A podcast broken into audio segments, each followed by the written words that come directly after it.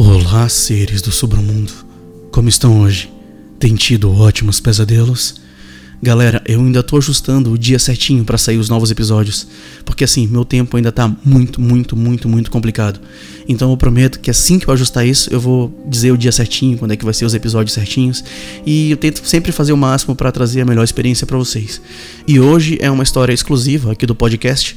Foi escrita pra gente por um dos patrões, o Jorlan, que já escreveu outras histórias pra gente aqui, como alucinógenos e tapas no ombro.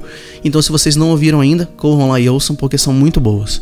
E lembrando que o podcast é mantido por patrões assim como o Jorlan e outras pessoas que também contribuem para o podcast continuar existindo e melhorando cada vez mais. Então, se você quiser se tornar um dos patrões, é só acessar o PicPay, o Patreon, o Catarse, ou ir lá no nosso link do Instagram e verificar o Linktree que tem todos os modos que você pode apoiar o podcast, até mesmo por Pix. Então, é assim que você ajuda a gente a fazer o podcast crescer cada vez mais. Mas chegue de tagarelar. Vamos para a história? Eu sou o Bruno Lima e esse é o Submundo Terror.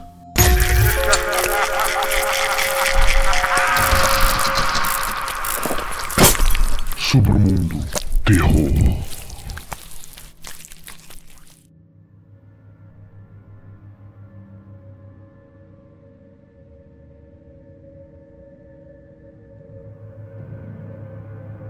Eu era o típico adolescente emburrado, entediado e rebelde.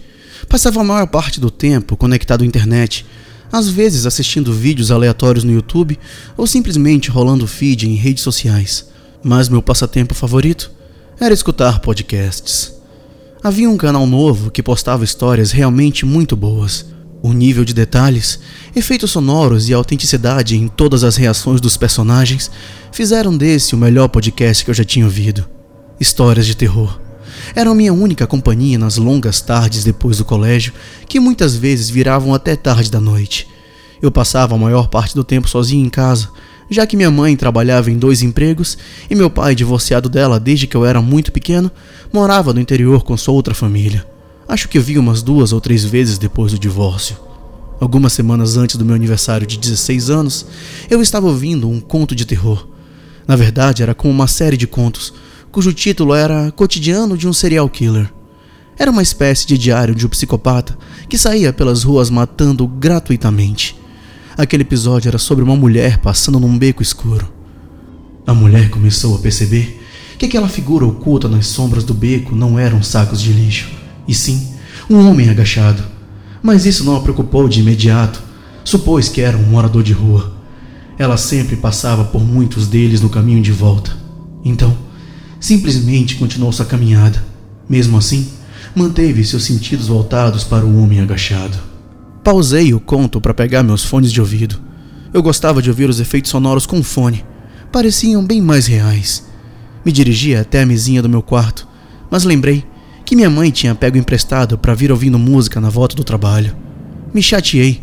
Era o único fone de casa, já que ela tinha perdido dela e achou que não teria problema em se apropriar do meu e fazia questão de andar com ele no pescoço como se fosse uma adolescente de 17 anos e não uma mulher de meia idade divorciada e com muitos boletos atrasados. O fone era cinza escuro e tinha dois pequenos adesivos de caveira, um em cada lado. Os adesivos eram verde fluorescente e pareciam ter luz própria quando estavam no escuro. Um dos lados do fone tinha quebrado e eu dei umas quatro voltas com fita isolante para fixar e coloquei o adesivo de caveira para esconder o remendo. Voltei para minha cama com a cara fechada por não achar o fone e continuei ouvindo o conto sem emoção dos efeitos sonoros invadindo meus tímpanos e fazendo meu cérebro mergulhar na cena, vibrando na frequência dos sons de gritos, facadas, golpes, engasgos e todos os sons que um homicídio pudesse produzir. Ao passar pelo homem agachado, a mulher pareceu relaxar. Aparentemente, ela reconheceu o morador de rua e constatou que ele não lhe oferecia perigo. Mal sabia ela que o perigo estava alguns metros à frente debaixo de uma árvore. Na parte seguinte do conto, assim como em todos os outros anteriores, o narrador dava lugar aos efeitos sonoros, mas neste em especial, pela primeira vez notei algo que fez meu sangue congelar.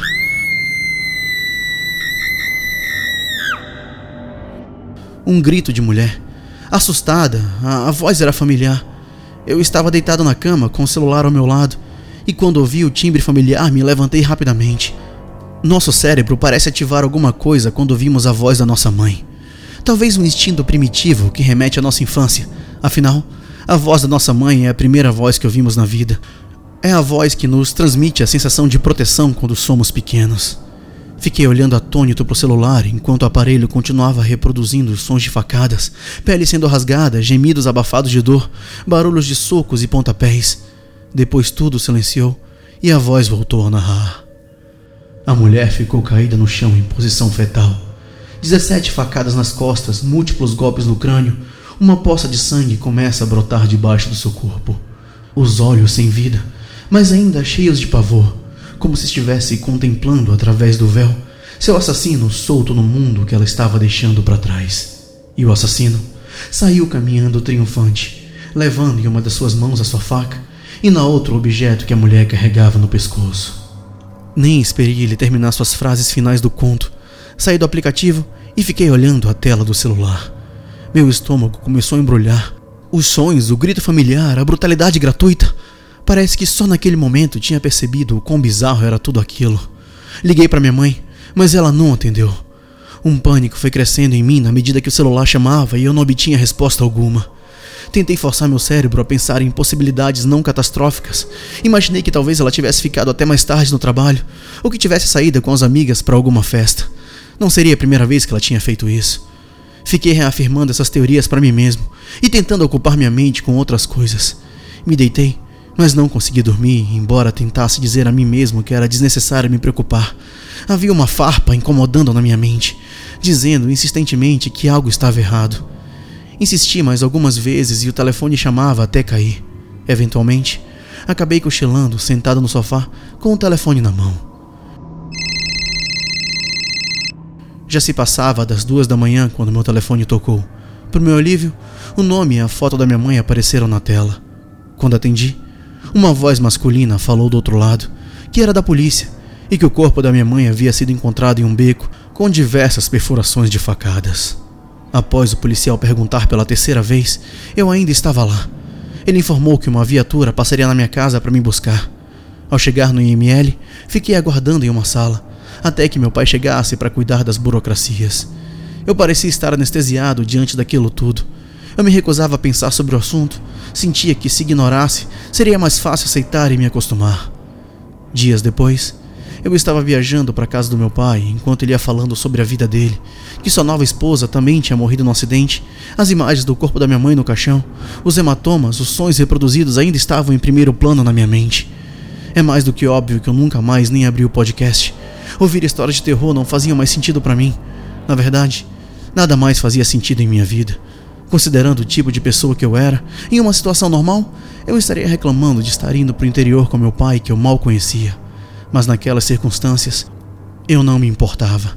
De fato, era o lugar perfeito para mim, isolado, sem internet, longe da civilização. A casa do meu pai ficava afastada da cidade, onde ele tinha uma pequena plantação de café. Meu meu irmão mais novo, Gabriel, era um garoto bem infantil no auge dos seus 12 anos. Só pensava em jogar bola no terreiro ou brincar com seus inúmeros brinquedos espalhados no quintal, onde ele construía mini fazendinhas e passava as tardes brincando e falando sozinho. Eu não o culpo. Nascer e crescer nesse lugar deve ter sido horrível. Não tinha vizinhos por perto, e o Gabriel não parecia ter amigos, então, no fundo, eu até entendia a empolgação dele com a minha chegada. Desarrumei as malas no quarto que eu teria que dividir com meu irmão, enquanto ele ficava na minha cola, me enchendo de perguntas. Era notório que ele pouco conhecia sobre tecnologia. Isso ficou evidente com a surpresa ao ver meu celular e no quanto ficou empolgado quando disse que o ensinaria a usar. Os dias que se seguiram foram de um constante período de adaptação. Acordar de manhã com o galo cantando e ouvir o som do vento nas árvores era uma experiência nova para mim. Mas o que eu mais gostava naquilo tudo era o silêncio. Ah, o silêncio não tinha preço. Não se ouvia barulho de motores de carro, buzina ou gritaria de pessoas. Era só o som dos pássaros e a quietude da natureza, em meio a alguns hectares de plantação de café. Eu passava os dias caminhando pela plantação enquanto Gabriel vinha tagarelando ao meu lado. Às vezes, eu ajudava meu pai em algumas tarefas, mas sempre estava ocupando a mente, e isso me ajudou a não ficar pensando no ocorrido. No dia do meu aniversário, acordei com meu pai dizendo que ia na cidade e que eu tinha que tomar conta do meu irmão até que ele voltasse. Tomar conta do meu irmão era basicamente esquentar o almoço, já que na maioria das tarefas ele era o melhor que eu. Portanto, não fiz objeção e só confirmei ao meu pai com um murmúrio, enquanto me virava para o outro lado da cama para tentar tirar mais um cochilo. O dia passou normal, e no final da tarde meu pai chegou buzinando na sua D20 branca. Meu irmão partiu correndo na sua direção e perguntando se trouxera algo para ele enquanto eu observava essa cena, tentando encontrar um espaço naquela família. Meu pai veio na minha direção com um pequeno embrulho nas mãos e me desejando feliz aniversário. Era uma caixa de som Bluetooth. Ele disse que já estava vindo embora quando se lembrou de comprar algo para mim e que coincidentemente um cara passou vendendo aquela caixinha. Recebi o pacote, agradeci e deixei no quarto. Passei o resto do dia ajudando ele em tarefas domésticas. De noite, me levantei para ir ao banheiro. Meu pai já devia estar dormindo há muito tempo, e meu irmão também. Saí pela casa no escuro, atravessei a sala e fui até o banheiro. Na volta, por curiosidade, olhei para o lado de fora, através da janela de vidro, e observei dois pontos luminosos no meio da plantação de café. Fiquei olhando por alguns segundos, tentando identificar o que era, ao mesmo tempo que me questionava se aquelas luzes sempre estiveram lá estavam a uma distância de aproximadamente 50 metros. Pelo fato de não terem se movido, achei que fosse algum equipamento de monitoramento de umidade do ar.